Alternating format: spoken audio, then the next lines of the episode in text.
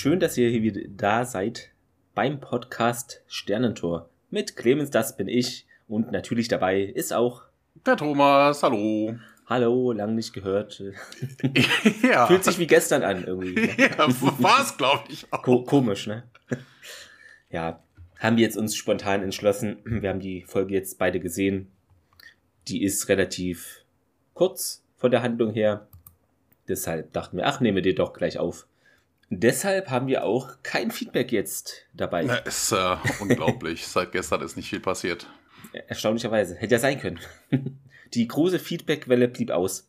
Ja, wobei, es hätte doch, äh, ist wirklich nichts gekommen. Du hast heute also Morgen ich, eine Folge veröffentlicht. Äh, genau. Nö, noch nichts. Likes okay. äh, geteilt etc., aber sonst noch nicht. Das dauert immer ein bisschen. ja. Ja, okay. Dann, äh, ja. Genau. Wir starten ja diesmal durch mit äh, wöchentlich jetzt, ne? Ja. Die letzte Folge der, der zweiten Staffel.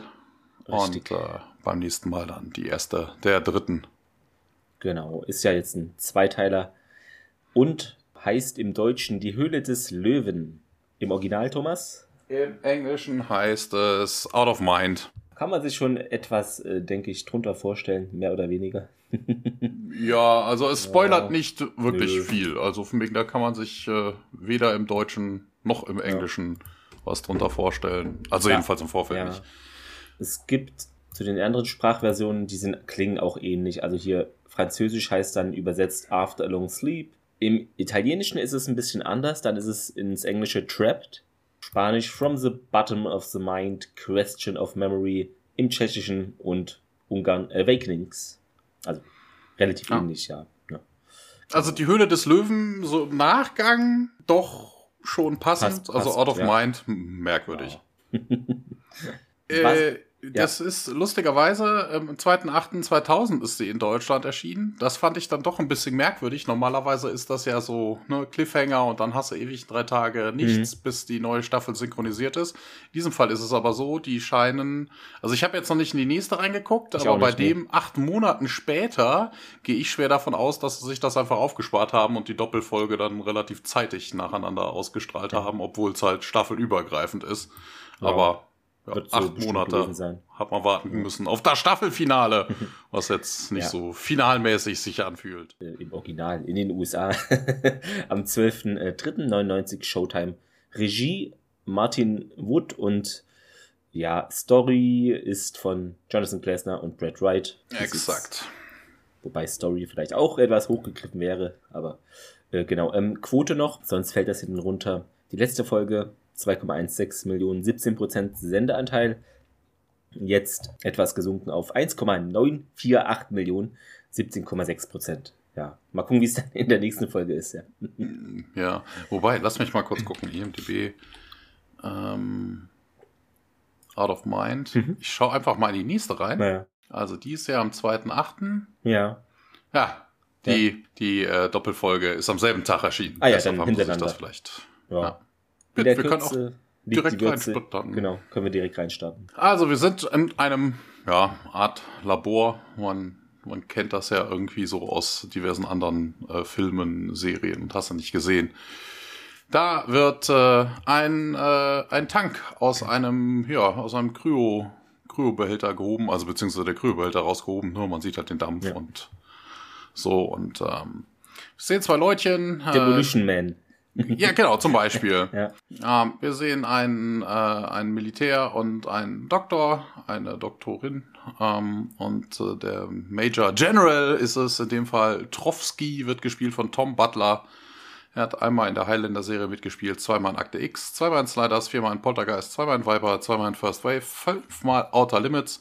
Er spielt Dr. Campbell in Freddy vs. Jason. Einmal in Smallville hat er mitgemacht, zweimal in der Blade-Serie. Im A-Team-Film ist er aufgetaucht, einmal in Fringe, zweimal in The Flash und viel, viel, viel Unbekannteres mehr. Dieser Trofsky sagt äh, zu der Doktorin, begin Cryo Reversal und äh, Dr. Rawley, gespielt von Samantha Ferris, einmal Viper, einmal Sentinel, einmal First Wave, einmal X-Factor. Ninja, Nina Jarvis spielt sie bei 4400, dreimal in V die Besucher, Ellen Singer in Supernatural und auch viel, viel anderen Kram mehr. Bestätigt das mit Beginning Reversal und äh, sie äh, tippt dann auf so einer Konsole rum. Und die Person in diesem Kryotank aufzuwachen. Der Computer bestätigt das, dass jetzt auch die, dass der Tank jetzt aufgeht. Und ähm, ja, wir sehen das dann auch. Und in diesem Tank ist Colonel Jack O'Neill. Da, da, da, da. er öffnet langsam die Augen und äh, nimmt einen Atemzug und ja, Rawley geht dann rüber und äh, guckt, guckt ihn sich an und beruhigt ihn auch direkt, ne, okay, it's okay, Colonel, wir sind im SGC. Nee, ne, alles gut, alles gut. Erstmal nicht sprechen, geben Sie es, ne, lassen sich Zeit und ähm, der General sagt dann auch hier, Welcome to back to the land of the living. Stellt sich dann noch vor, er wäre Doc, äh, General Major General Trofsky und das ist Dr. Rawley. Ja, vielleicht äh, sagt Dr. Rawley, könnte man ihm ein paar Fragen beantworten, die schwer auf der Brust liegen. Ist auch interessant, ne? Also von wegen hier, ne, zum ersten Mal wird gesagt, so von wegen, ja, hier, nichts, nicht reden am besten. Aber jetzt, das ist irgendwie jetzt, albern, jetzt red mal. sagen. Los, spucken Sie aus, was haben Sie denn für Fragen? Um, umentschieden. Ja, Trosky äh, mischt sich auch direkt wieder ein und sagt dann, ja, er hätte schlechte Nachrichten. Sein Team, Dr. Jackson Captain Samantha Carter und ein Jafar namens Diak sind alle verstorben. Das ist äh, ja ein tolles Aufwachen. Ja. Ähm, und Dr. Rawley ergänzt noch, ja, so wie es aussieht, ist jeder, den er kennen würde, tot.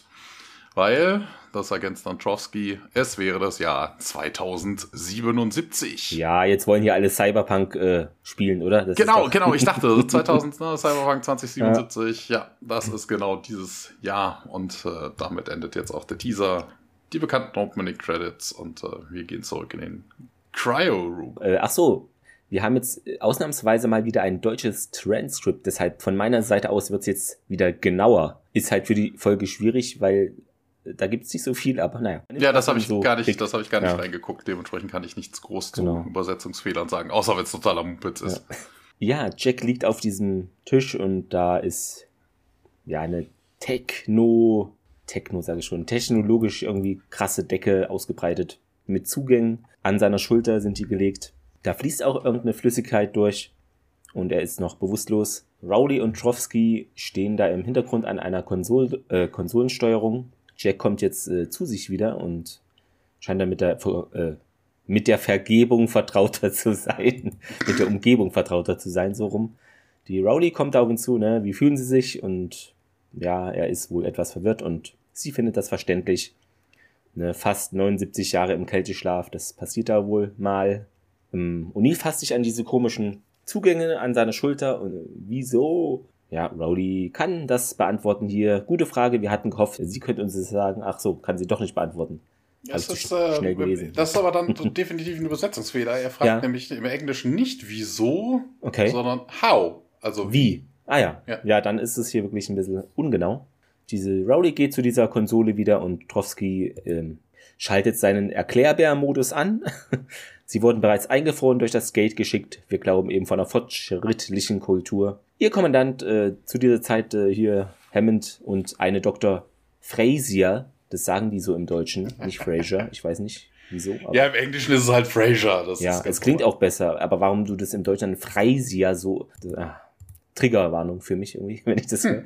Hm. Und äh, ne, die dachte irgendwie, hier, wir hatten damals die Technologie nicht, um sie aufzutauen und deshalb Kühlkammer, äh, wie es eben so gedacht ist, bis eben eine Technik entwickelt wird, die ohne ihr Leben dazu gefährden, sie auftauen könnte.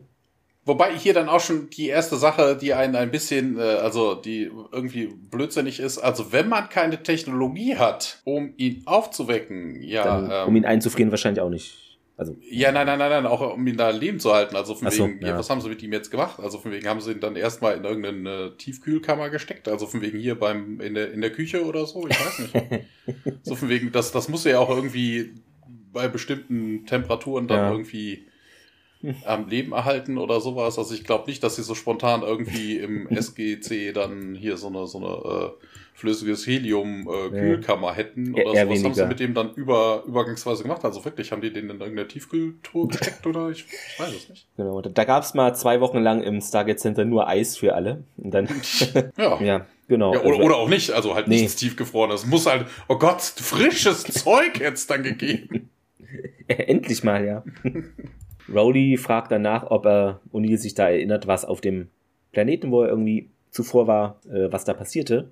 Und äh, er sagt dann, nein, Ma'am. Er würde es auch vorziehen, keine Fragen mehr zu beantworten und will sich da lieber irgendwie die Beine vertreten.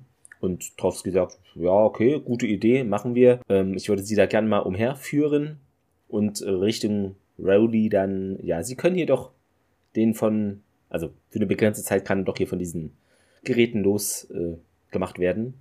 Und sie sagt dann, ja, für eine Stunde schon und dann braucht er wieder eine Raminikumin-Fusion was auch immer das sein soll, immer diese Namen, ja. Und Trowski sagt, ja, bis dahin bringe ich den wieder zurück. Seine Schläuche, also von Jack, werden entfernt, genau. Und wir springen in einen Korridor, mal was ganz äh, Innovatives, ja. Ja, eine Anspielung natürlich. Was heißt, es wird vermutlich unbewusst eine Anspielung sein. Er sagt ja No Ma'am, ne? da muss man natürlich an El Bandi denken, der ja. großartigen Institution No Ma'am, genau. National Organization of Men Against the Amazonian Masterhood.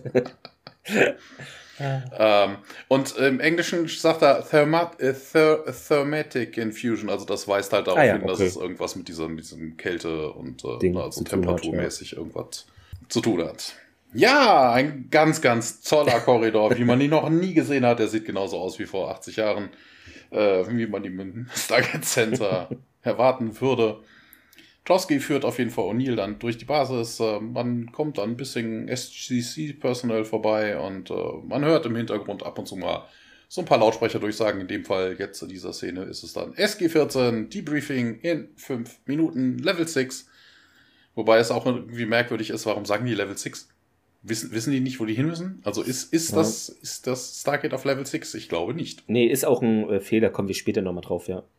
Ach so, echt? Hm, okay, das hatte ich jetzt nicht in den, also, Fehlern, in den Fehlern nämlich gelesen, sonst hätte ich es mir angemarkert. Beziehungsweise es ist so ein Fehler, der wahrscheinlich einer ist, aber naja, komme ich später nochmal drauf. Okay, okay. Ja, und Trotsky fragt ihn auch, ob äh, sich hier viel verändert hätte im Vergleich zu seiner Zeit. Und äh, ja, no place like home, Sir. Wie viele SGT-Teams hätten wir denn momentan? Und äh, wobei das auch irgendwie lustig ist, er fragt hier in einem, einem Satz zweimal Sir. Ist no place like home, Sir. How many SGC-Teams ja, are there now, Sir? Ja. Und er hätte eigentlich noch weitermachen müssen. Also Sir, jeden, Sir? jeden Satz ich muss auf Toilette, Sir. So ein Running Gag irgendwie mit Sir enden lassen. Und äh, der General sagt dann 28 auf der Erde und äh, 10 weitere, die auf der, die in Off-World Colonies sein. Und ja, cool. Und jeder ist irgendwie begeistert. Äh, ja, wir haben das endlich geschafft, ne, andere Planeten äh, zu ja, populated, was sagt er denn im Deutschen? Ähm, zu bevölkern in ja, Weltraumkolonie, genau, zu bevölkern, genau. Ja, wobei, ja, eine Kolonie, ja, hm, ist ja jetzt noch nicht bevölkert. Ja, aber naja, Trowski bestätigt das und ähm, O'Neill kommt dann auf den Kasus Knacktus zurück. Was ist denn mit meinem Team passiert? fragt er. Trowski sagt dann, ja, sie haben es nicht geschafft. Ich, das habe ich schon verstanden, sagt O'Neill. Ähm, aber haben sie es nicht durchs Gate geschafft oder haben sie den Auftauprozess nicht geschafft oder ja, Trowski sagt dann, ja, keine Ahnung, ihre Körper wurden zurückgeschickt, aber sie waren direkt schon tot. Also sie waren schon tot bei dem.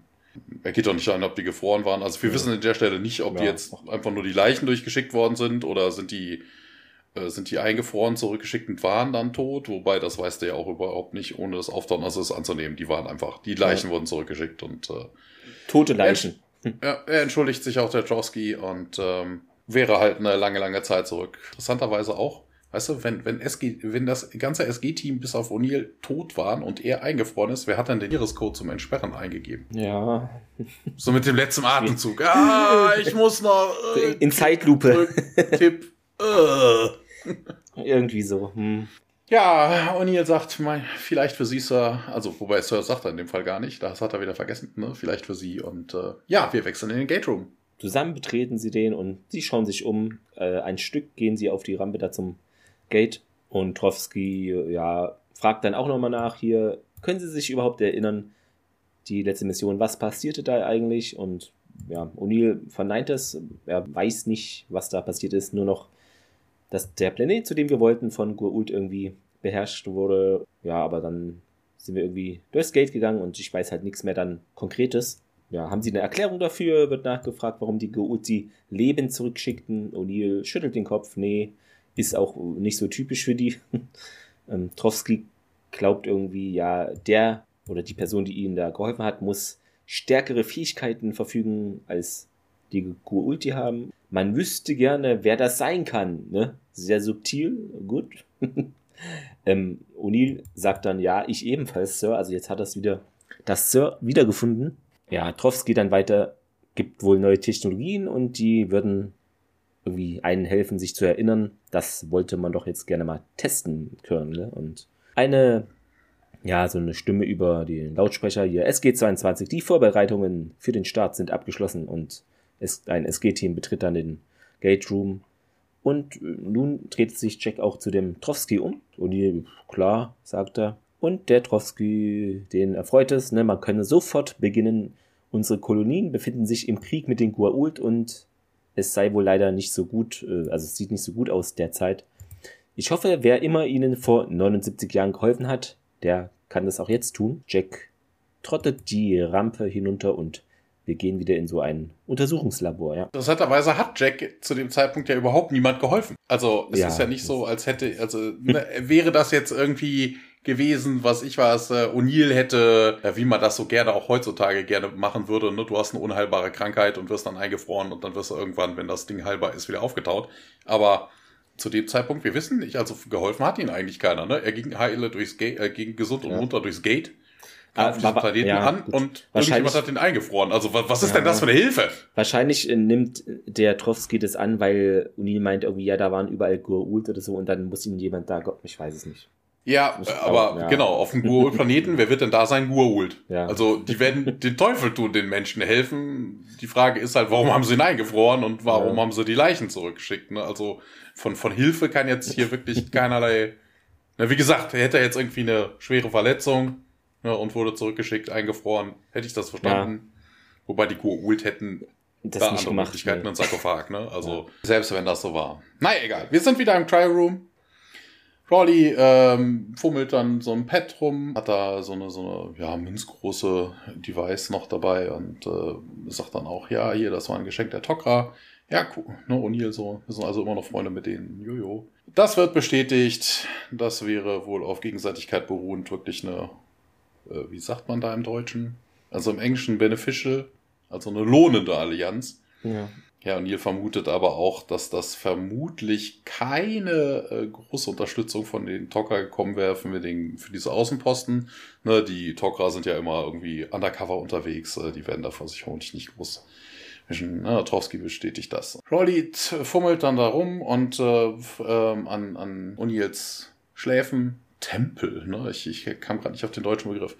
Und ähm, hat so ein Gerät da und äh, das implantiert sich da. Interessanterweise, da stand in der IMDB, das ist ein Nose-Hair-Trimmer im Moment. Das ja, ist stimmt. einfach. Das ist auch geil. So ein Nasenhaarentferner, den sie dann einfach missbraucht haben. Ja. Ja, also Nasenhaare auf der Stirn ja. in O'Neills Fall. Das äh, ja, buddelt sich dann in seinen Kopf und äh, O'Neill oh, hat dann Schmerzen auch und scheiße, was wäre denn das? Ja, Rawley beruhigt ihn aber, das wäre alle, aller Schmerz, den er fühlen würde und ähm, ja, so eine Scheiße sagt er, das ist auch geil. Ja, Rawley äh, konfiguriert die, das Gerät ein bisschen und ähm, stoppt ein Kabel dran und äh, ja, die Toka haben das erklärt, äh, haben uns das erklärt, diese, dieses Gerät würde die, das Memory Center des Gehirns anzapfen und verstärken. Na, also wenn Sie sich erinnern, dann würde diese Device hier projizieren, was in seinem Kopf vorgehen würde. Und das Ganze holographisch. Sie geht dann an die Computerkonsole ihr Yeah, beautiful. Und Rawley sagt ihm dann, er müsste sich nur fokussieren, die richtigen Erinnerungen an die Oberfläche schicken. Dann wird es dann losgehen und O'Neill fragt sich dann, wie das denn überhaupt gehen würde. Ja, Rawley, wir würden Ihnen dabei helfen. Wäre irgendwie die Hightech-Version von Hypnose. Haben ein leichtes äh, Betäubungsmittel auch ähm, durch diese Kanülen, die er da hat, durchgeschickt und er sollte das jetzt auch schon merken und O'Neill so ein bisschen, oh yeah. Hat so ein bisschen was von der letzten Folge. Ja. Und so weg, hey, cool, hey, geile Haare.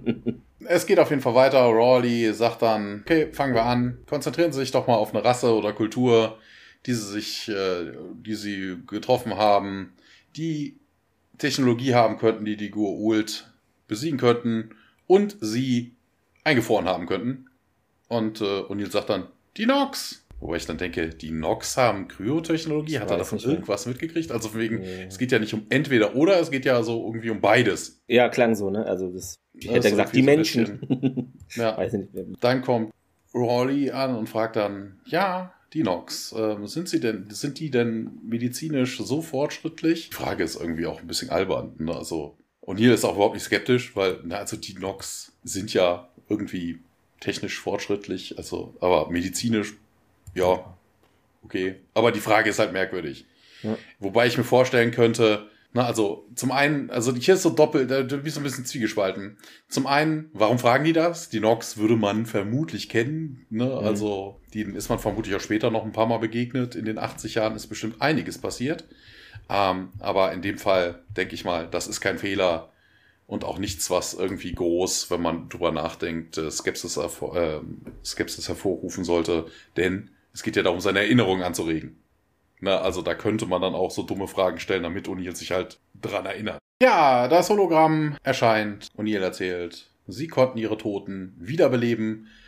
Ja, und wir springen zurück in eine alte Folge. Wir sehen die Nox auf ihrem Heimatplaneten. Also es ist wirklich halt nur ein kurzer Flashback. Genau, ähm, also wir da, sehen ja.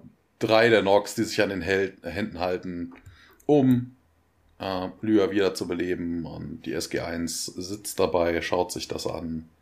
Diese Folge ist davon geprägt. Also es ist wirklich so eine, so eine Sparfolge. Es ist viel, viel, viel, viel, viel, viel Flashback. Das sind 70 Prozent, hätte ich mal getippt, Flashback. Ungefähr, ja. Wie Politics damals, ne? Ja. ja, also irgendwie, anstatt Staffelfinale zu machen, haben die ja. das in den ersten beiden Staffeln überhaupt nicht hingekriegt, da irgendwas Großartiges zu machen, sondern wirklich viel, viel, viel Flashback. Naja, im Kryoraum geht's auf jeden Fall weiter und äh, Trowski erkundigt sich, ob die Nox sich unsichtbar machen könnten und äh, ihr bestätigt das und sagt aber auch, ne, nicht nur sich selber. Wieder ein Flashback, wieder diese Holo-Aufzeichnung. Wir sehen, dass die Nox am Stargate stehen und das war das Ende der Folge, dass sie dann die ganze Stadt in den Wolken plötzlich dann sichtbar machen konnten. Die war dann halt vorher unsichtbar und im Kryoraum geht es dann auch jetzt wieder weiter.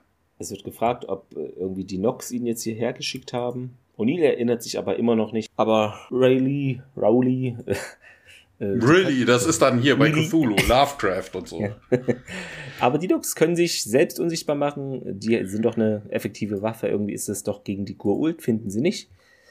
O'Neill so, ja, schön möglich. Aber sie setzen es halt auch nicht so als Waffe ein kämpfen ja nicht mal, um sich zu verteidigen. Und dieser Trowski und Jody tauschen Blicke aus. Ja, fällt Ihnen noch was ein, irgendwie, was die Gurult besiegen konnte, fragt Trowski und O'Neill, ja, die Asgard. Wir kommen in der Folge die Rückkehr des Thor an. Da ist SG1, sind die Gefangenen von Jafar und äh, laufen da in der Landschaft umher und plötzlich Wolkenbruch und hier ein Asgard-Mutterschiff kommt da erfreulicherweise an.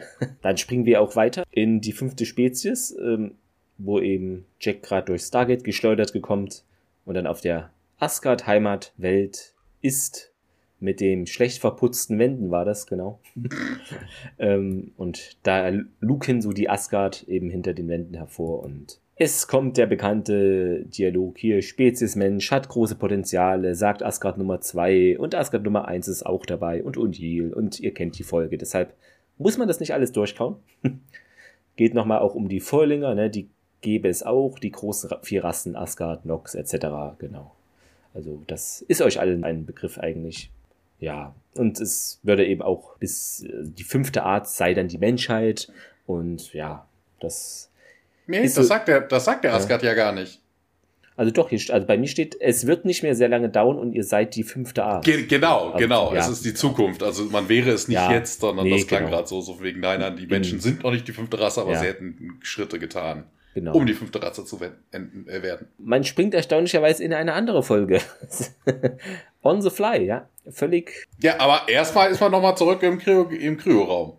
Äh, echt? Na, Dann fehl, er, fehlt es bei mir. Ne, dass er, dass halt ja halt Part dieser Allianz wäre. Ach so, okay, ja, ich sehe Ja, stimmt. Und dann springen sie halt wieder. Da sieht man eben Ernest, wie er da eine Plane von dem Gerät eines Raumes zieht und ja, die Symbole sind da drauf. Daniel liest dann das vor. Hier, das sind wohl Schriften von Völkern. Vier außerirdische Völker sind es gewesen. Und ja, Catherine guckt sich das auch an und Ernest berührt dieses Device dort und Jack legt seine Hand drauf. Und dann kommt so ein Lichtstrahl, ihr kennt die Folge ja, und Richtung Decke geht der und da gibt's diese komischen Formeln etc.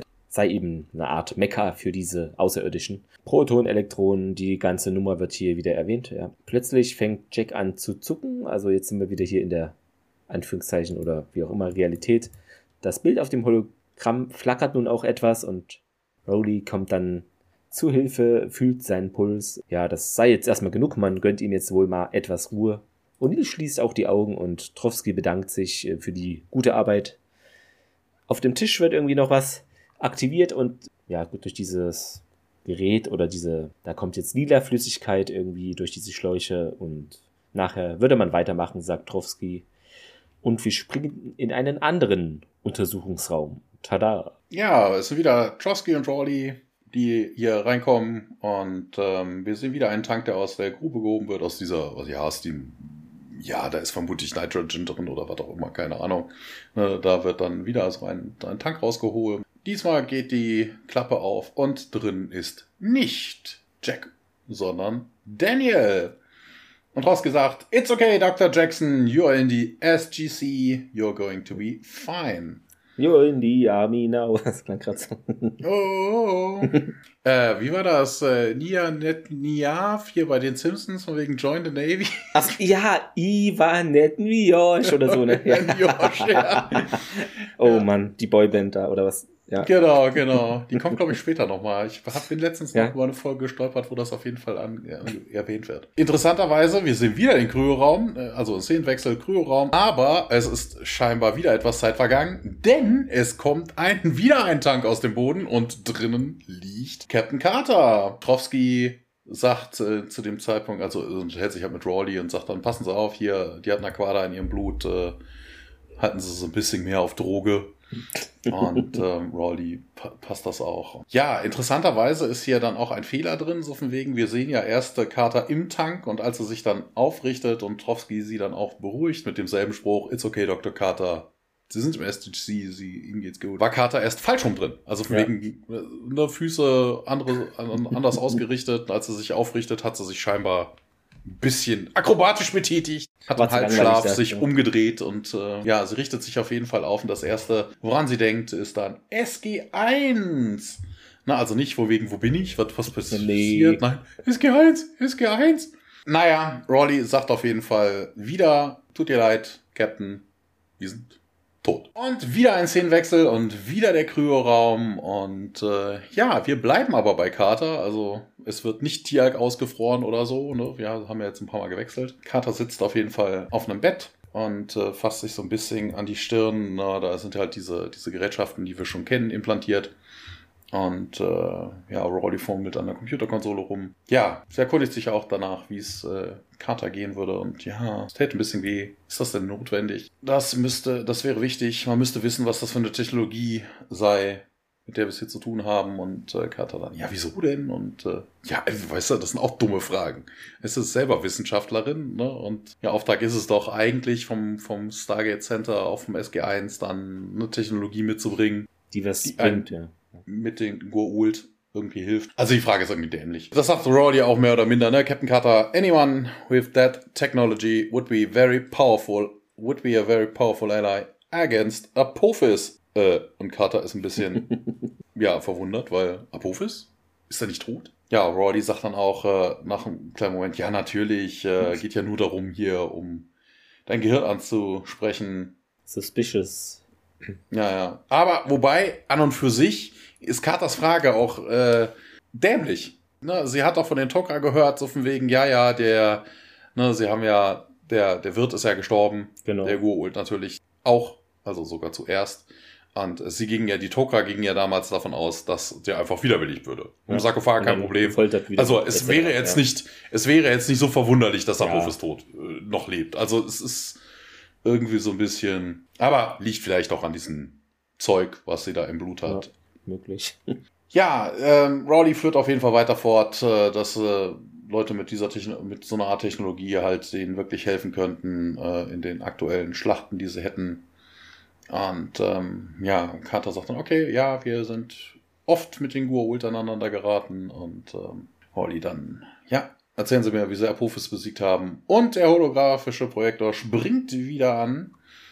Und äh, Carter erzählt dann, na, wir gated zu der Homebase sind sie ge äh, gesprungen. Durch das Stargate und, äh, sind auf dem Mutterschiff gelandet und äh, ja, Szenenwechsel. Wir sehen die Szene von damals. Sie sind an Bord dieses Mutterschiffes, der Sarkophag in der Mitte und das Tier halt feststellt, dass sie nicht an Bord eines Planeten, äh, dass sie nicht auf einem Planeten sind, sondern an Bord eines Schiffes. Ja, dass der Jolt, den sie gerade gemerkt haben, ein Hyperlaunch wäre.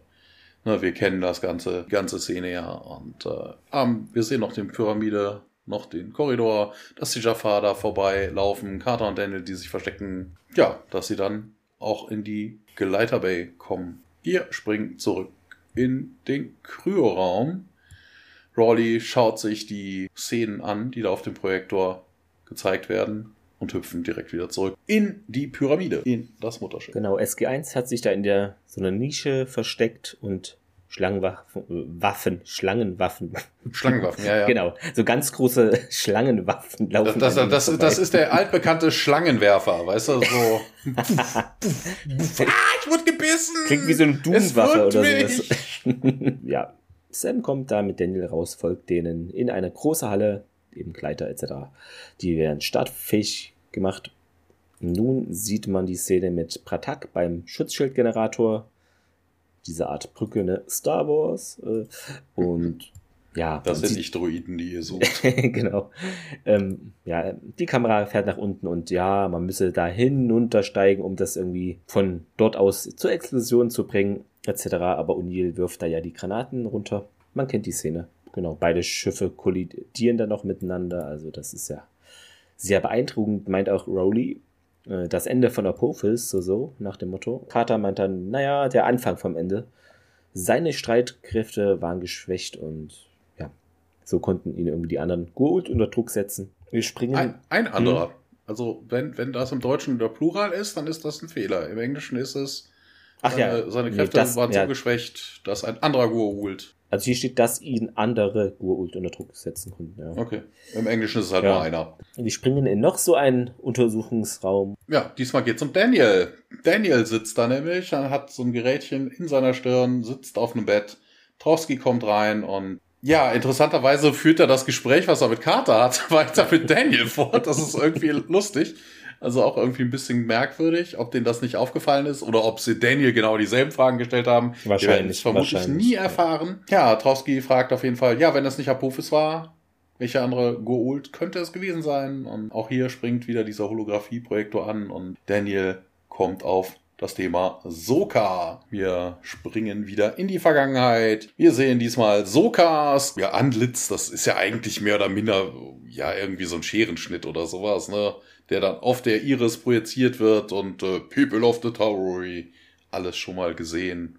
Wir springen wieder in den Kryoraum. Vor allen Dingen, die Szene endet damit ja auch so von wegen, also irgendwie Daniel zählt scheinbar nur auf. Soka, und wir sehen kurz Sokas Gesicht, genau. dann Hero und dann sehen wir Hero Ur im Abydos Gate Room, ne, dass er sich darüber beschwert, oh, ihr wollt mich herausfordern und ja, O'Neill, der dann eine Klinge nach Hero wirft, ja, durch seine Hand gleitet und äh, die Handwaffe, äh, das Handgerät geht dann auch kaputt. Hero, der dann auch weiter droht. You'll pay for this insolence. Und wir sind wieder im Kryoraum. Also wie gesagt, Daniel zählt immer noch auf und der Kryo-Generator zeigt dann irgendwas und dann kommt da Hator!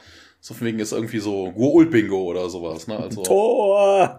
Ja, und dann sehen wir wieder ein Flashback. Hator, die da steht und We must praise you and give you a gift. Ja, O'Neill, ja, das ist aber, ja, nee, hm, ha, hm, ha. Wir kennen diese Szenen. O'Neill soll hier zu Hathors neuem ersten Jafar gemacht werden. Ja, ne, O'Neill entblößt seinen Bauch, zeigt die Pouch, in der die Goult Larve reinkommen soll und wir hüpfen innerhalb dieses, äh, dieser Rückblende ein bisschen weiter. Hathor sitzt in dieser ja, Badewanne. Wir haben uns ja, damals ja. schon drüber lustig ja. gemacht. Wo, wo haben wir diese Badewanne her? ja, die übliche Szene, ne, der Kampf gegen, ja, was heißt der Kampf, ne? Carter kommt rein, man ballert ein bisschen hin und her. Ja, schlussendlich verschwindet Hathor.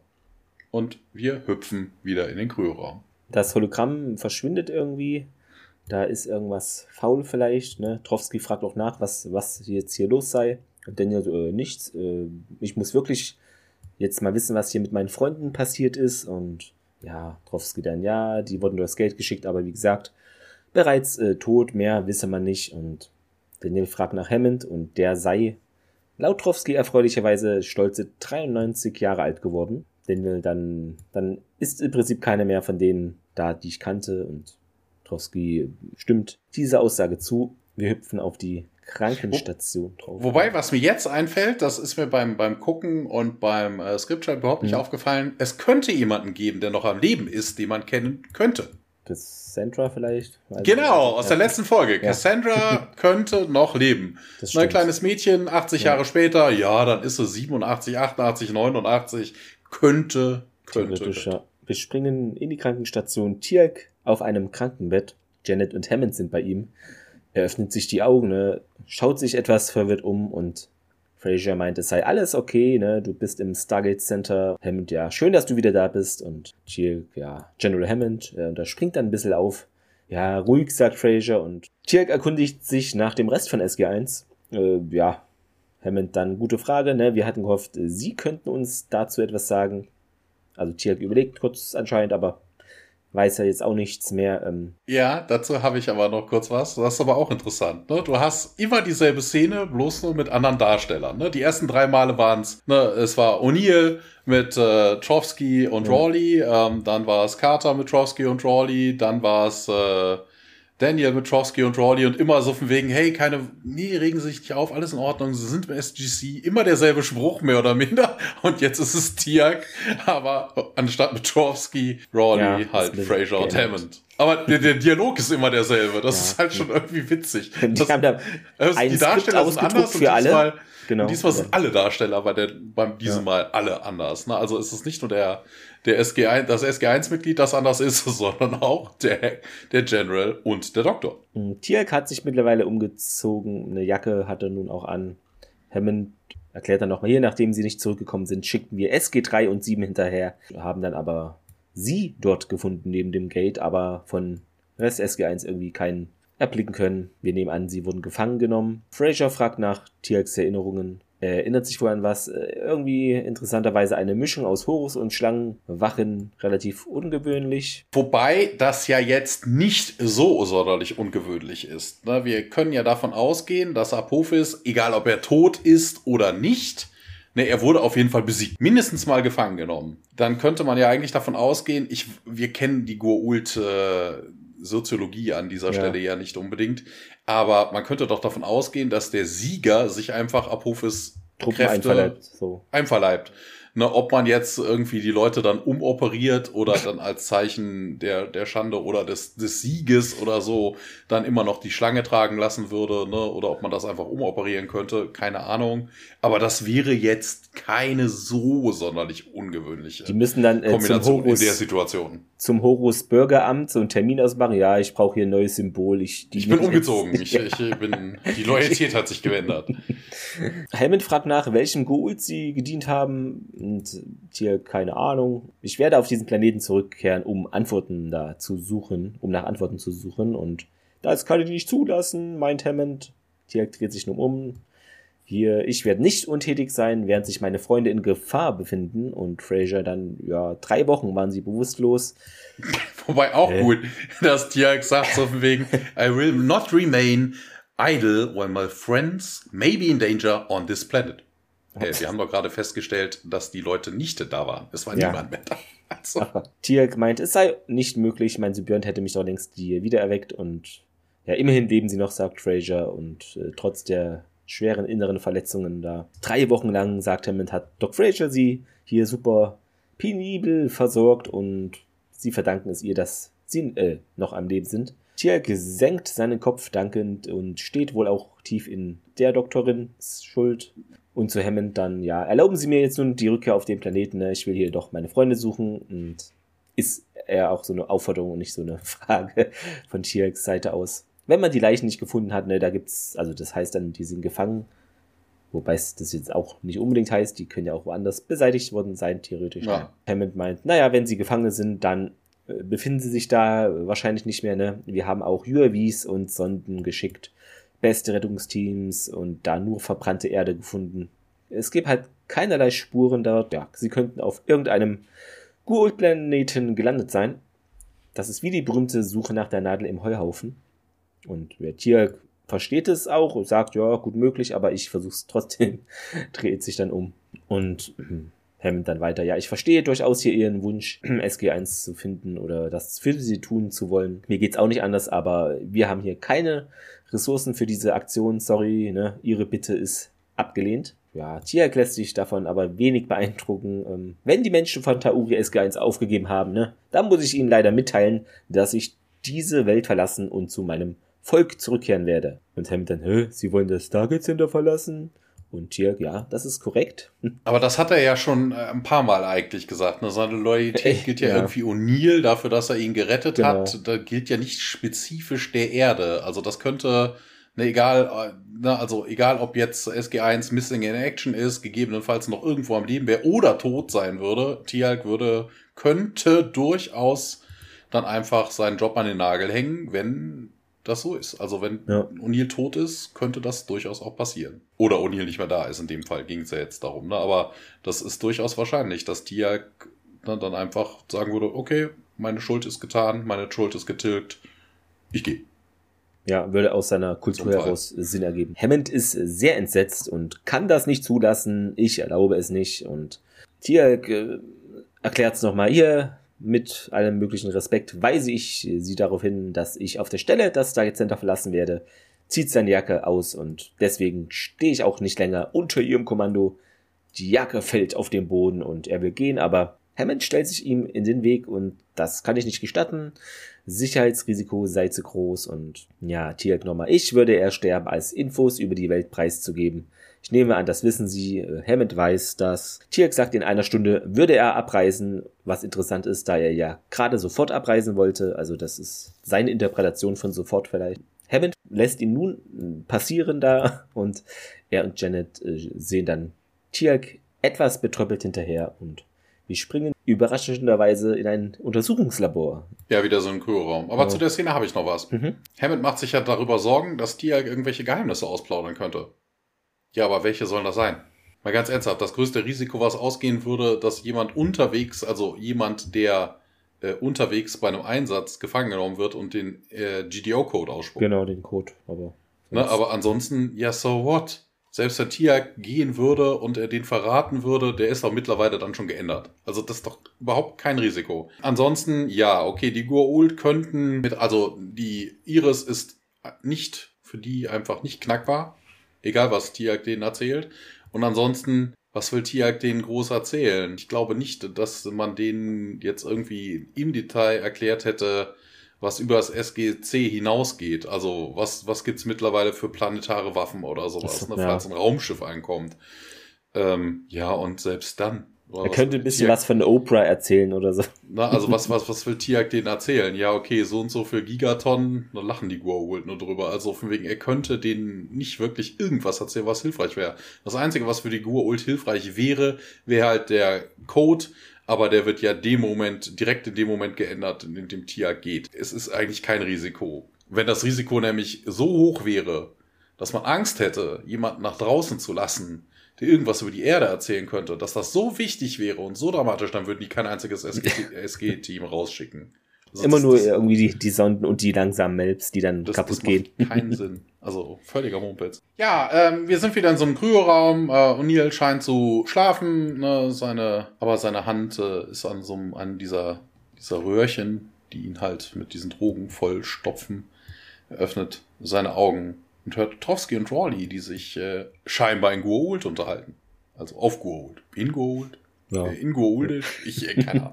Kel mak kre, mak tel Tel A, sagt Trowski und äh, Rawley antwortet Rockreno, Matal. Sie drehen sich um, gehen. Ein Pfleger kommt vorbei, schaut sich die Readings auf dem Computer an und äh, ja, nimmt irgendwelche Einstellungen vor und O'Neill Covert Operation mäßig, so ganz langsam, zieht er sich die äh, Zugänge raus, hustet und damit äh, wird der wird der Pfleger auf ihn aufmerksam. O'Neill tut aber immer noch so, als wäre er bewusstlos oder schläft.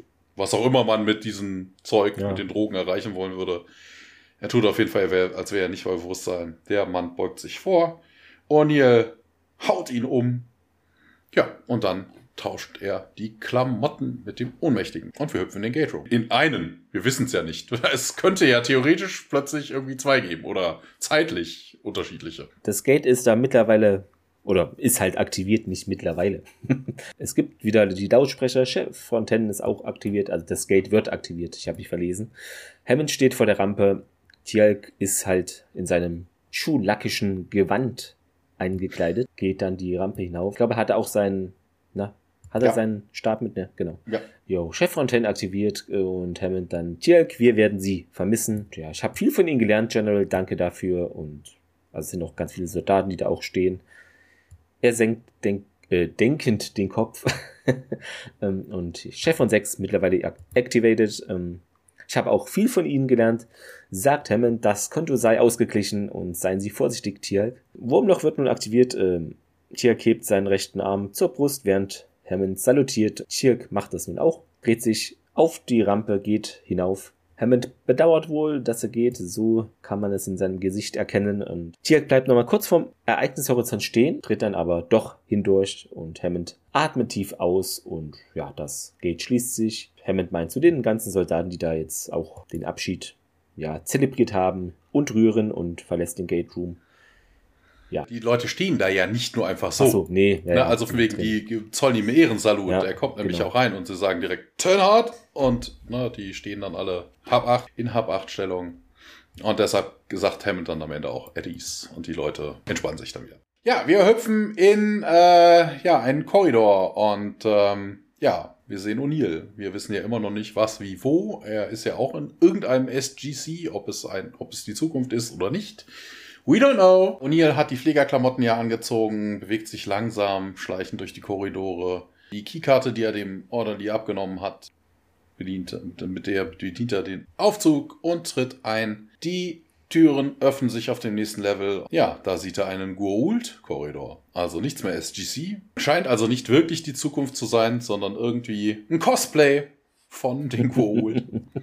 Wäre ja schon lange nicht mehr. Ja, hinter ihm schließen sich die äh, Aufzugstüren, als er hinaustritt. Wir sehen ein paar Jaffa, die auftauchen. O'Neill versteckt sich hinter einem Alkoven, bis sie weg sind.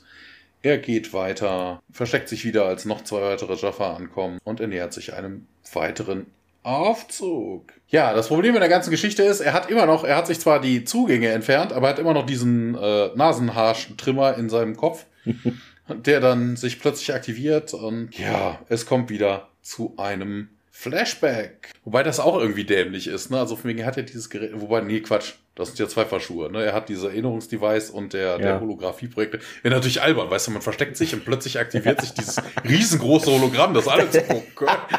Das ist natürlich dann dämlich. Und das hier sind sie da. Das wäre mega witzig. Nein, äh, nein, hier ist niemand. Gehen Sie weiter. So ein Fernseher da. Äh, wobei in dem Fall wäre es eigentlich scheißegal, wenn das passend ist, weil wir sehen nämlich einen Gang auf dem Pyramidenschiff wieder von Apophis, also Gurult.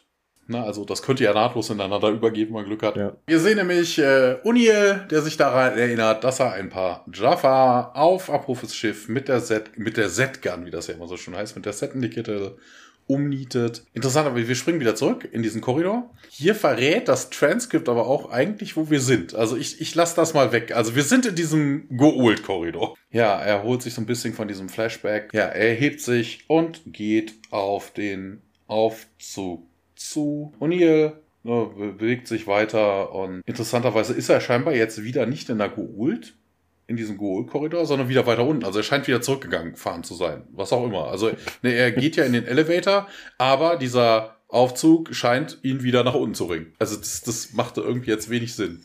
Das ist, das, er geht durch Aufzug A hoch oder in welche Richtung auch immer, entdeckt einen Goul-Korridor, schleicht sich da durch, geht in den nächsten Aufzug und fährt einfach wieder zurück. Er ist komplett verwirrt wegen den Drogen. ja, Wer weiß ja. Fall. Naja, wir sind auf jeden Fall wieder in diesem falschen SGC und in einem Korridor. Er bewegt sich jetzt auf jeden Fall weiter durch die Gänge, vielleicht zurück, vielleicht weiter, man weiß es nicht. Wobei, eher zurück, er kommt nämlich wieder an, so, an der Kryogenik vorbei. Aber es ist nicht seine Kammer, sondern Carters. Er schleicht sich hinein, nimmt sich so ein Kanister, ich weiß gar nicht, was das für ein Kanister sein gewesen sein soll, der da einfach so rumsteht. Weil ich sah wie eine Thermoskanne irgendwie aus. Ja, ja, irgendwie sowas in der Richtung. Auf jeden Fall ähm, man sieht nur einen anderen Pfleger, der sich über Captain Carter beugt und O'Neill haut ihn damit auf die Rübe. Er versucht dann Carter zu sagen, Carter, Carter! Er nimmt ihr auf jeden Fall auch die Zugänge raus. Ähm, Carter, er wird wieder, er spricht sie wieder an Carter, Carter und Carter wacht dann auch so langsam auf, nachdem die Drogen nicht mehr durch ihren Körper fließen, beziehungsweise keine neuen dazukommen. Sie ist ein bisschen überrascht, als sie O'Neill sieht und ich dachte, sie sind tot. Ja, in dem Fall fängt jetzt aber auch ihr Holographie, also ihre Memory Device, wieder an. Und sie ist ja noch angeschlossen. Man sieht diesmal ein Hologramm. Das ist aus der Folge Trojanische Kugel, Message in a Bottle. Eben da, wo O'Neill dieses komische, ja, die schleppen ja dieses, was war's, metallene Ding mit sich rum von einem Mond. Das durchbohrt dann ja auch O'Neill mit so langen, starksigen, teilartigen Spitzen. Ihr kennt die Szenen. Ähm, Carter warnt die davor, und aber es ist schon zu spät. Diese Erinnerungsgeräte reagieren halt scheinbar wirklich auch eher so auf, auf generelle Sachen. Also wenn man sich, ja, ich weiß nicht. Das ist irgendwie merkwürdig. Also, ne, was hat, hat das jetzt mit diesem Projekt, mit dieser Memory Device zu tun? Also, die verstärken ja irgendwie Erinnerungen oder sowas. Ja, sie scheint sich halt wegen dem Tod von, wegen dem potenziellen Tod von O'Neill halt an diese Szene zu erinnern, wo O'Neill potenziell auch hätte getötet werden können. Wobei es eigentlich auch Blödsinn, ne? So von wegen, sie weiß ja, dass er in dem Moment nicht getötet worden ist. Nee. Also warum sollten sie sich vor Ich weiß es nicht. Es ist irgendwie merkwürdig. Aber ich bin ja auch kein Neurowissenschaftler. O'Neill sagt jetzt auch hier, diese komischen Dinger, die haben die dumme Angewohnheit, immer dann loszugehen, wenn man es gar nicht am wenigsten erwartet. Äh, einfach nicht drüber nachdenken, ne? dann sollte das irgendwie klappen. Und die meint, ja, das sind Gur-Ult-Kater und Carter erkundigt sich äh, Daniel Tier, aber O'Neill, keine Ahnung, weiß ich noch nicht, äh, kannst du denn hier laufen? Und ja, sie nickt, setzt sich auf. Mit einer Hand hält sie die Decke fest und damit sie da nicht runterrutscht. Ne? Hat nämlich noch keine Kleidung an. Jacks Blick wandert einmal unauffällig auf ihren Oberkörper. Carter meint, die Drogen müssten das wohl verhindern, dass ich dieses Naquada spüre. Und Odile dann, ja, ziehen Sie die Klamotten von diesem, von dem Kerl hier an. Er dreht sich kurz weg und Carter kann sich umziehen. Wir springen dann in einen Korridor. Wer hätte es gedacht? Was wichtig, was äh, wichtig an dieser hm. Stelle ist, ich hatte ja vorhin schon mal über das Cosplay gelästert. Nein, es ist kein Cosplay, es ist ein Crossdresser. Weil der Typ, interessanterweise passend, Carter nämlich die Klamotten von dem Typen, der vermutlich anderthalb mal so breit ist wie sie. Kein Problem. Und, und der Typ trug einen BH. Das ist die Zukunft. Das ist 2077, Thomas. Das, ja, das trägt okay. man da. Ja, es ist, äh, es ja. ist wieder. Äh. Wobei, man muss ja immer noch sagen, so von wegen, ich habe diesmal noch nicht so viel gestöhnt wie in der letzten Folge. Also die war ja hm. wirklich schlimm. Ein Korridor. Sam ist nun auch hier in diesem ja, Wissenschaftler, Pfleger, weiß gekleidet. Und Jack mit, mit, dem, mit dem Männer-BH? Mit dem Männer-BH und Jack. Äh, sie beide schauen um die Ecke. Es ist keiner zu sehen. Durch eine weitere Tür gelangen sie dann in einem Raum, der Ähnlichkeiten mit einem Stargate Center aufweisen könnte. Und Carter bemerkt das auch, führt das aus, dass es so aussieht. Eine Fahrstuhltür öffnet sich und ja, nun ist man dann irgendwie da ist wieder der Goult-Bereich. Gerade auch, wow, das sieht aus wie und O'Neill unterbricht sie, aber nee, nicht nachdenken, sonst geht hier dieses komische Ding wieder los. Zu spät und Sam hat wohl Schmerzen, verzerrt ihr Gesicht, während Jack zu ihr geht, sich hinter sie stellt und so ihr die Hand auf den Mund legt, damit sie da nicht bemerkt werden. Mit ihr, seine Arm versteckt sich da hinter einem Pfeiler. Er drückt sie an sich, während Rowley und Trowski da zusammen mit Wachen dem Korridor da entlang laufen. Sie gehen an ihnen vorbei. Jack nimmt schließlich seine Hand von ihrem Mund und legt sie die Region ihres Schlüsselbeines. Okay. Carter flüstert dann, ja, können wir das Ding nicht irgendwie entfernen hier? Und O'Neill, nee, keine Ahnung, weiß ich jetzt noch nicht. Er zieht dann bei sich an der Schläfe so an diesem Gerät. Aber das ist ziemlich fest. Carter meint, ja, sie haben mir recht, wenn wir das rausziehen, dann könnte es zu Verletzungen führen. Und das wollen wir ja auch nicht, meint O'Neill. Sam schielt dann nach oben, schließt dann für einen Moment ihre Augen, bevor sie sich von Jack löst und dann nochmal um die Ecke lugt. Sie folgt, also beide dem Korridor, ja, bis sie da wieder in einem Aufzug landen und von dort aus zu, sieht wie Stargate Center aus, äh, da kommen sie hin und sie durchsuchen da, beziehungsweise gehen suchen durch die Korridore. O'Neill es, das, das ist auch an der Stelle auch irgendwie so geil. Wie, wie, wie machen die das? Also mal ganz ernsthaft. Also ja, optisch kein Problem, ne? Man könnte das Stargate Center von, die waren ja da schon drin, man könnte es halbwegs nachbauen, dass es wenigstens so aussieht. Aber bitte, woher wollen die Gua'uld jetzt irgendwelche Schaltpläne von Aufzügen haben? Weil die bewegen sich ja wirklich. Ja, ja. Also, hä? Und vor allem, du musst ja auch ganz viele Ebenen nachbauen, wenn das ist, ist alles schwierig. Na, also, wäre ja kein Problem, einfach zu sagen, du hast einen Aufzug und auf der anderen Seite geht's einfach irgendwo anders raus. Also wirklich mehr so ein, so ein nachgebauter. Und es macht dann nur so ein Geräusch und wackelt komisch. Ist, ja, genau. Vermutlich stehen rechts und links ein paar Jafar, die wackeln an dem Ding. Da gab's doch so eine äh, Star Trek Enterprise Folge, glaube ich. Ne? Da haben die so an einem äh, Shuttle immer gewackelt. Damit ja. das so. Wir sind auf jeden Fall wieder in einem falschen Korridor. Ja, sieht wieder aus wie das SGC. Wobei sie interessanterweise ja auch aus dem SGC rauskommen. Also die Korridore sehen doch alle gleich aus. Das ist also, dass sie sich wundern. Uh, what the hell? Weißt du, sie kommen aus einem Korridor, der aussieht wie im, im, äh, wie im Stargate Center und äh, machen jetzt die Tür auf und sehen einen Korridor, der aussieht, der aussieht wie im Stargate Center und sind, Way! Unglaublich. Also ist es irgendwie schwachsinnig. Ja, sie sind scheinbar noch ein bisschen weitergegangen. Sie sind nämlich jetzt weiter im Kryoraum und da ist Daniel, den sie dann wecken. Daniel ist auch ein bisschen verwirrt. Das, äh, das, ist, auch, das ist auch wieder so, ne? So wie, ähm, ich hatte ja vorhin gesagt, so von wegen, es ist immer dieselbe Szene, bloß mit anderen Darstellern. In dem Fall ist es wieder dieselbe Szene. Oh, was? Wie? Oh, ich dachte, sie sind tot. das ist irgendwie. Äh, Carter übernimmt dann jetzt äh, Jacks Partner sagt, das ist ein Gua'uld, Danny. Das ist, das ist irgendwie, ich weiß nicht. Also sowas habe ich auch noch nicht erlebt. Also wie gesagt, immer dieselbe Szene, immer andere Darsteller, aber fast identisch und. Wir haben noch genau 7400 Dollar übrig, Leute. ja, vielleicht. Hm, naja, okay. Vielleicht werden die Schreiberlinge bezahlt. Äh, für, für, die, für nach, nach Sätzen oder sowas, da hat man dann einfach Copy-Paste gesagt und gesagt, so genau. viel brauchen wir gar nicht ausgeben. Das zählt nicht. Wir nehmen hier irgendwelche Szenen, ja. Wir nehmen einfach wieder denselben Dialog, andere Darsteller, schreiben einen anderen Namen davor. Danke für ah. Ihre Mitarbeit, ja. Denn ja, erkundigt sich dann, welches Jahr wäre es denn? Und Carter vermutet, dass es immer noch 1999 ist. Und ja, also alles großer Betrug. Jupp, bestätigt. O'Neill, Daniel, er hätte noch mehr Fragen. Aber die könnten warten. Okay, come on, come on. Und wir sind wieder im Korridor. O'Neill schaut, also wir sehen im Korridor, die Kamera steht im Korridor und schaut halt zu dieser Tür und O'Neill macht sie auf, guckt raus. Wir bewegen uns durch den Korridor und wir kommen an eine Tür und O'Neill macht sie auf und dahinter ist eine Pfand.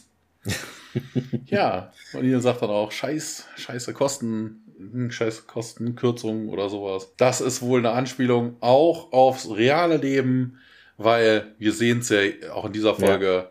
ne, ist es wieder das Ende der Staffel und es werden wieder Flashbacks, Flashbacks, Rückblenden, hast du nicht gesehen, ne, Kosten sparen. Man hat wohl sein ganzes Geld schon vorher verpulvert. Carter sagt dann auch, das ist vermutlich irgendwie eine größere Goal Facility mit Horus und Serpent Guards. Und äh, Daniel fragt dann, Horus und Serpent, das ist aber eine komische Allianz. Na, hier hatte ich mir den Kommentar reingemacht, mhm. dass dann, dass das ja gar nicht so ungewöhnlich ja. wäre. Wenn die, also, genau, übernommen wenn Apophis Wachen besiegt worden sind von einem aus der Familie.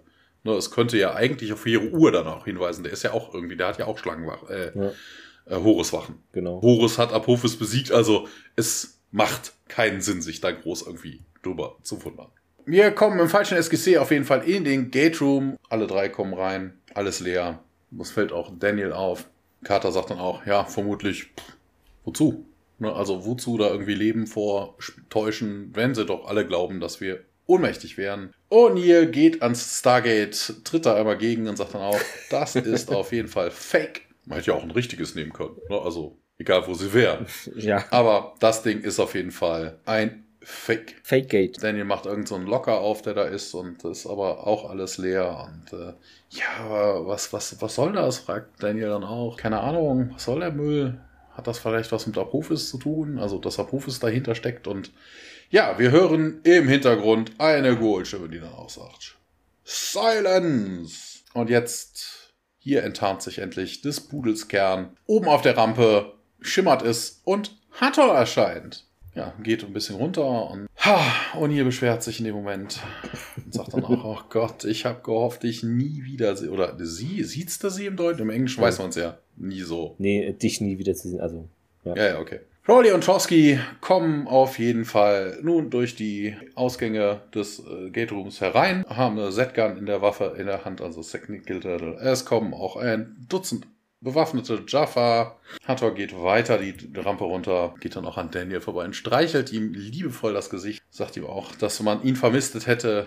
Er ist ja ihr Geliebter. Carter sagt auch, Daniel, nicht, bloß nicht äh, einatmen. Lass, sie, lass ich nicht an, einatmen, anat, anatmen. anatmen. Anatmen. Auf zum Atem.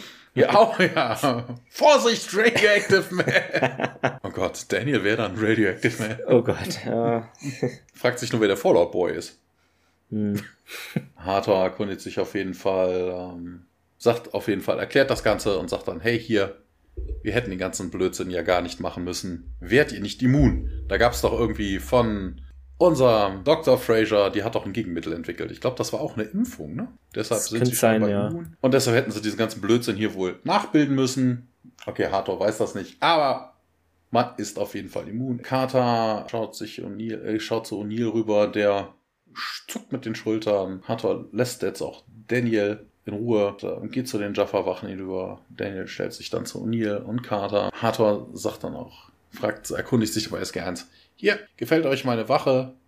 Wir haben sie, ja, Lot, sagt sie, also da irgendwie weggelockt von Remote Outposts of our enemies. Wobei das eigentlich ja gar nicht stimmt. Nee. Also von wegen, Hathor müsste doch als Familie von Ra auch Horuswachen haben. Also die Erklärung ist ein bisschen merkwürdig. Also sie hat die irgendwie auf jeden Fall weggelockt. Keine Ahnung. Und die erkundigt sich auf jeden Fall, wir sind wohl nicht zu Hause, oder? Und Carter sagt, tutet ins selbe Horn. Wir wissen mehr, als du weißt. Und Hatter zuckt mit den Schultern. Ja, vielleicht. Wir sind auf jeden Fall darauf eingestellt, euch ein Angebot zu machen. Luxury as servants in our royal court. For sharing information. Wenn ihr euch weigert, dann werdet ihr das wohl bereuen. Hunter kommt auf jeden Fall näher, stellt sich vor O'Neill hin und äh, Huh, er wedelt so ein bisschen mit der Hand und sagt dann auch so von wegen, ja, hier, oh Gott, du solltest was wegen deinem Atem tun. Also, ich weiß nicht, ist das, mir ist es nicht aufgefallen. Die haben das diesmal ja, sie versucht sie auch eigentlich gar nicht. Also ich hätte jetzt verstanden, wäre das wie in der letzten Begegnung mit Tator, würde sie versuchen, dann das einzusetzen und man würde diesen Hauch sehen. Also sie weiß ja, dass sie immun sind, versucht ja. in dem Fall nicht. Aber das wäre halt lustig gewesen. Weißt du, sie versucht es nochmal und er sagt, uh, weißt du, wedelt so rum. und sagt dann, oh, du solltest was wegen deinem Atem tun. Harter stellt auf jeden Fall dann eine merkwürdige Frage, weil sie sagt, how do we contact the Asgard? Merkwürdig. Äh, sie will sich wohl mit denen irgendwie verbünden. Das, das macht keinen Sinn. Und Neil wiegelt auch ab und sagt, ja, try Boswell, little place in New Mexico. Es macht keinen Sinn. Nee, Warum sollte Hathor nach den Asgard fragen? Das sind Gegner der Gurult. Ja. Die, die, nee. Also solange sie kein Toka ist, wobei, hm, wenn ja, sie sich gegen es, ne? die Gurult stellt, wäre sie ja eigentlich ein Toka. Ja, in gewisser Weise dann ja. Nicht im klassischen Sinne. Ja, doch, auch im klassischen ja, Sinne. Die, die Tok'ra sind ja Gurul. Die haben sich aber eines ja. Besseren belehrt. Also wegen, es, es ist dieselbe Rasse, ne? Es sind alles diese Larven. Die ihre Einstellung ist nur eine andere. Also, das haben die Tok'ra doch, glaube ich, auch erklärt. Ja, das ist ja keine andere Rasse. Das ist ja, also. Nee. Naja, egal. Also ist auf jeden Fall merkwürdig, dass Hathor nach den Asgard fragt. Hathor wendet sich dann nach O'Neills Abfuhr auf jeden Fall an Carter und fragt dann, hey, wie ist denn der Code, um die Iris zu öffnen? Wobei auch interessant so von wegen, scheinbar weiß sie wirklich nicht so viel. Sie geht nämlich davon aus, dass dieser Code selber die Iris öffnet. Ne? Also, sie weiß halt irgendwie nichts. Keiner von den dreien scheint hier irgendwie groß was erzählt zu haben. Carter antwortet auch nicht. Hatter dreht sich auf jeden Fall dann jetzt weg. Wenn ihr uns die Informationen, die wir brauchen, nicht geben werdet, dann haben wir hier andere Möglichkeiten, sagt sie. Also ganz unverhohlen wird gedroht. Sie schnippt mit den Fingern. Es kommt ein Jafar zusätzlich, also es sind ja schon ein paar da, in den Gate Room, stellt sich vor ihr her, äh, sie hin. Ja, Hatter sagt dann auch, eine Opportunity has presented itself. Passend. Die Zeit wäre super passend. Sie greift dem Jaffa in die Pouch, holt einen Gold raus, hält den so dass man es, also die Goult-Larve raus, hält ihn so, dass SG1 das sehen kann. Unser Freund hier wäre bereit für einen Host. Welcher von euch soll es denn wohl sein? To be continued. Fade out. Genau. Closing Credits. Die entsetzten Gesichter von Jack, Sam und Daniel. Trivia.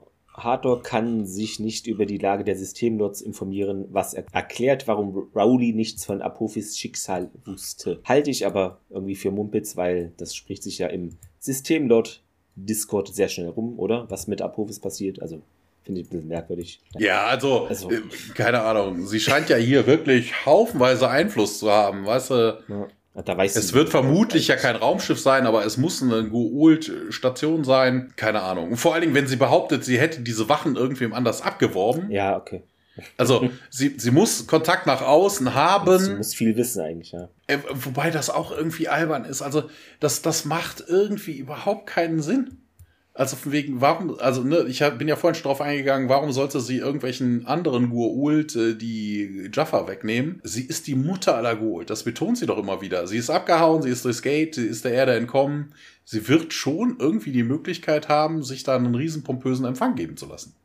ne? Man wird ihr alles ja. geben, was sie will. Sie ist eine Gua'uld-Mutter, also eine Gua'uld-Queen. Hm. Ach so, hatten wir gar nicht gesagt, glaube ich. Ähm, Daniel hat hier eine neue Frisur ab dieser Episode. Genau. Eine, ja. Nur kurz als Ui. Ui. Eine Version von Lieutenant Colonel Cameron Mitchell aus einer alternativen Realität bezieht sich auf diese Episode im Replay-Effekt aus Staffel 9, was darauf hindeutet, dass diese Ereignisse ebenfalls in seiner Realität stattfanden. Es gibt wohl einen Fehler, beziehungsweise auf der Region 2 DVD-Box wird diese Episode nicht als Out of Mind geführt, sondern Out of Hand. Warum auch immer. Hä? Also hatte ich gelesen. Weil ich ja, weil, weil ich habe ja die äh, Region, ja. ist Region 2, ist das Amerika? Region 2 DVD USA. Ach nee, ist Europa, okay. Also, Gut, ja. Diesen Gold-Symbionten, den wir sehen, das ist jetzt hier zum ersten Mal äh, CGI-Quality. Also hatte ich gelesen. Ja, ja, ich hatte das auch gelesen. Also, ähm, ich bin aber davon ausgegangen, dass sie bisher, dass das bisher keine CGI war. Genau, und jetzt zum ersten Mal das benutzt mit, mit CGI. Davor war es ja immer diese so. Ja, ja, ja weil du sagtest CGI Quality. So von wegen, nee, das ist diesmal wirklich komplett animiert. Ich glaube, ja. vorher waren das irgendwie Puppen. Genau. Dieser Film wurde auch in dem Film, den ich aber nicht kenne, der heißt 36 Stunden von 1900, äh, 64 inspiriert. Ich lese es einfach vor, kurz den, die zwei Sätze. Der amerikanische Geheimdienstoffizier Major Pike, in Klammer James Garner, wird im Zweiten Weltkrieg von deutschen Soldaten gefangen genommen, eingesperrt und einer Gehirnwäsche unterzogen. Ihm wird vorgespielt, der Krieg sei vorüber und er sei sicher in einem Krankenhaus der Alliierten. Auf diesem Weg versucht der NS-Arzt Gerber, Rod Taylor, äh, spielt den, der vorgibt, Psychologe zu sein, an Geheimdienstinfos über die Landung in der Normandie zu kommen. Gerber hat 36 Stunden Zeit, dem solange, also solange wirken diese Medikamenten, die Pike ein höheres Alter vorgaukeln. Dabei soll ihm die Krankenschwester Anna in Klammern Eva Mary Saint helfen, die vorgibt, Pikes Frau zu sein. So, jetzt Fehler. Irgendwie gibt es einen Übersetzungsfehler, aber es bin ich jetzt auch nicht drüber gestolpert. Also Trowski sagt in der deutschen Fassung, er sei General Major Trowski, aber der richtige Titel ist Major General. Also das ist einfach falsch rum. Ja, aus Sams Gedächtnis heraus wird ja auch die Szene gezeigt, in der Apophis und Chlorel sich per Ringtransporter vor der Zerstörung ihres Schiffes retten. Die in Version Teil 4, ihr werdet es wissen. Aber Sam war da nicht anwesend und deshalb kann sie diese Szene nicht im Gedächtnis haben. Und die Erinnerungen werden natürlich alle komplett, also ich weiß nicht, ob es alle waren, aber die meisten aus der falschen Perspektive gezeigt. In Jacks Erinnerung zum Beispiel dürfte man Jack nicht selber sehen, sondern es müsste dann natürlich aus seiner Ego-Perspektive kameramäßig gefilmt werden. Ja, hätte wahrscheinlich die Folge dann doch teuer gemacht, wenn man das alles nochmal irgendwie gefilmt hätte. Ja, okay, das bleibt ja jetzt nicht aus. Nee, ne? Also wegen, die müssen natürlich, erinnert sich an die Szene ja, zurück ja. und dadurch, dass das ja wirklich recyceltes Material ist, muss man das natürlich klar, die ja. Kameraeinstellung nehmen, die man auch in dieser Szene damals hatte. Die Durchsage über die Sprechanlage während O'Neills Rundgang durch das SGC in Anführungszeichen weist SG14 an, sich für eine Nachbesprechung auf Ebene 6 zu melden. Obwohl SG14 im Jahr 1999 existiert, in Klammern letzte Folge, äh, vorletzte Folge Show and Tell, da hieß es nämlich, sie befänden sich außerhalb der Welt, wäre die Nutzung von Ebene 6 durch. Das Stargate Center für Jack ziemlich neu. Im Jahr 1999 besetzte das Stargate Center da die unteren Ebenen des Cheyenne Mountain Komplexes. Die sind da eigentlich, beziehungsweise der Geldraum ist da auf Ebene 28 unterhalb von Norrid. Da ist irgendwie. Ja, Zitat der Woche. Ich bin gespannt. Konntest du etwas ausfindig machen? Nein, so viel war da überhaupt nee. nicht bei. Also, es hat mich nichts geflasht. Ich habe jetzt nur zuletzt, den fand ich gut hier eben mit Unil. Ja, weißt du, du solltest dir mal ein Mittel für frischen Atem zulegen. Aber sonst war da ja nichts Neues an sich groß dabei. Ja, ich würde immer mit dem Fazit anfangen. Äh, ja, äh, also wenn du jetzt wieder sagst, der Daumen geht nach oben, dann muss ich echt den Kopf Thomas, es ist meine Lieblingsfolge. Überraschenderweise nicht, nein. Es ist die, eine Geldsparfolge. Wir sehen beleuchtete Gänge und eine abgrundtief merkwürdige, zusammengeschusterte Story, die irgendwie gar nicht so wirklich einheitlich wirkt und komisch Versatzstücke, nur Flashbacks und ich weiß nicht. Also für mich persönlich war es jetzt nichts. Vielleicht ist es für eine Person, die 80 Prozent der Folgen der ersten und zweiten Staffel irgendwie verschlafen hat, ist die Episode vielleicht geeignet. Hier guckt die Episode, da weißt du, um was es in Stargate geht, weiß ich nicht.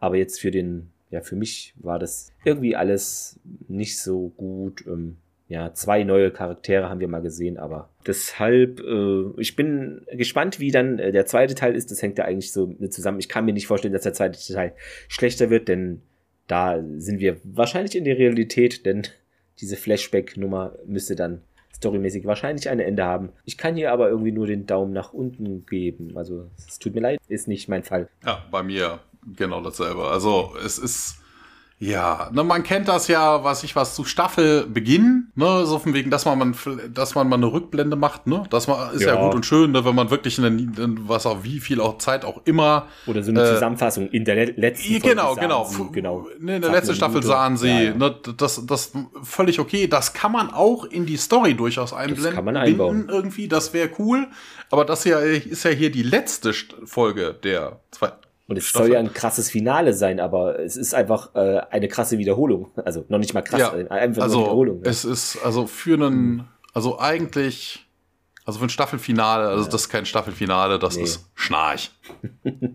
Na, also das ist, da gibt's auch überhaupt nicht groß was drüber zu sagen. Also von wegen ist es einfach Schnarch. Also da hätte man sich jetzt wirklich einfach Mühe geben können, wie man das bei anderen Serien auch kennt. Ne, Staffelfinale ist halt wirklich Bums, da macht's wirklich. Yay! Okay, wir haben natürlich einen Cliffhanger. Okay. Aber der rettet die ganze Folge nicht. Also, das ist der macht die ganze Folge ja. nicht. Und auch insgesamt die Folge ist auch irgendwie, also das, was da an wirklicher Handlung passiert, also an neuer Geschichte passiert, ist jetzt auch nicht, ne, was, was erzählt Hathor da für ein Blödsinn, dass er sich irgendwie die äh, Gurulte, die Jafar da irgendwie hätte zusammen ihren Feinden irgendwie klauen hätte müssen. Oh, oh ich hab dir ein paar Jafar weggenommen. Also, oh, nee. Immer so heimlich sie Königin, Sie ist die Königin der Guult, die Mutter der Guult. Der pinseln sie vermutlich den ganzen Tag den Arsch. Wenn sie sagt, ich hätte gerne was, dann fragt man nicht ja. so von wegen, so von wegen, hey, so, dann fragt man nicht so von wegen, hey, wirklich, sondern Darf es auch ein bisschen mehr sein? also es ist. Ah, Und du hast es ja auch angesprochen. Die Szenen, die in, neu sind, also keine Flashbacks sind, sind immer eins zu eins fast die gleichen Szenen. Also mit diesen Befragungsnummern. Es ist völlig ja. inspiriert, ja. Ich hätte ja gesagt, so von wegen, ja, ne, wenn das jetzt wirklich ein Schreiberling ist, den man hätte dafür bezahlen müssen, dass er da ein Skript schreibt und dann kopiert man einfach nur die, die einzelnen Szenen, sagt dann, ja, okay, wir schreiben da jetzt andere Namen rein, ne? weil auch die Location ist sehr ähnlich. Es ist ja immer das äh, SGC. Aber hallo, das wird von Brad Wright und Jonathan Glasner selber geschrieben. Ja. Wobei, okay, vielleicht gehören die, vielleicht, die sind ja auch immer beratend im Hintergrund irgendwie ja, tätig. Vielleicht Produktion, spart das einfach Geld, wenn man denen das gibt. Genau. Dass sie dann so faul sind und einfach sagen, Copy-Paste, okay, ähm, wen hatten wir beim letzten Mal? O'Neill, dann nehmen wir jetzt mal Daniel und, ähm, ach nee, Tiag, der ist ja gar nicht, ja, okay, dann nehmen wir aber dieselbe Szene, wir nehmen jetzt denselben Dialog, anstatt Daniel, dann Tiag, aber okay, da das, dass das ja auf der Erde ist, dann müssen wir jetzt aber anstatt den Roll hier. Oh. Also Leute, in drei Tagen ist Drehbeginn, ihr müsst was schreiben. Äh, was? Ja, ja. das ist. Genau. Ja. ja. Nee, also nee. Daumen nach unten. Ja. Wir, na, und auch so von der Story her, es, es macht jetzt auch nicht irgendwie große Lust an mehr. Okay, Hathor ist wieder da. Das sind irgendwie das so die letzten ja, fünf das Minuten. Ist nett, das stimmt, aber es ist, ist, ist irgendwie nicht dieser Impact mit Invasion oder sowas in der Richtung. Es ja, und ist jetzt auch nicht so der Cliffhanger. Ja, nee. okay, Hathor tauchte auf, mal gucken, was jetzt passiert. Sie haben genau, versucht, da irgendwie Infos rauszukriegen. Äh, und man ist jetzt immun, dadurch, dass Dr. Fraser die ja geimpft hat. Ähm, ja, okay. Aber es fehlt auch durch diese ähnlichen Szenen einfach auch diese Durchschlagskraft und der Oh mein Gott-Effekt für diese Folge, die das vielleicht generieren möchte, aber überhaupt nicht schafft. Ja, also. Ja. Ja, tut uns leid. Äh, ich hoffe, ihr hattet dennoch Spaß, uns zu lauschen. Ja.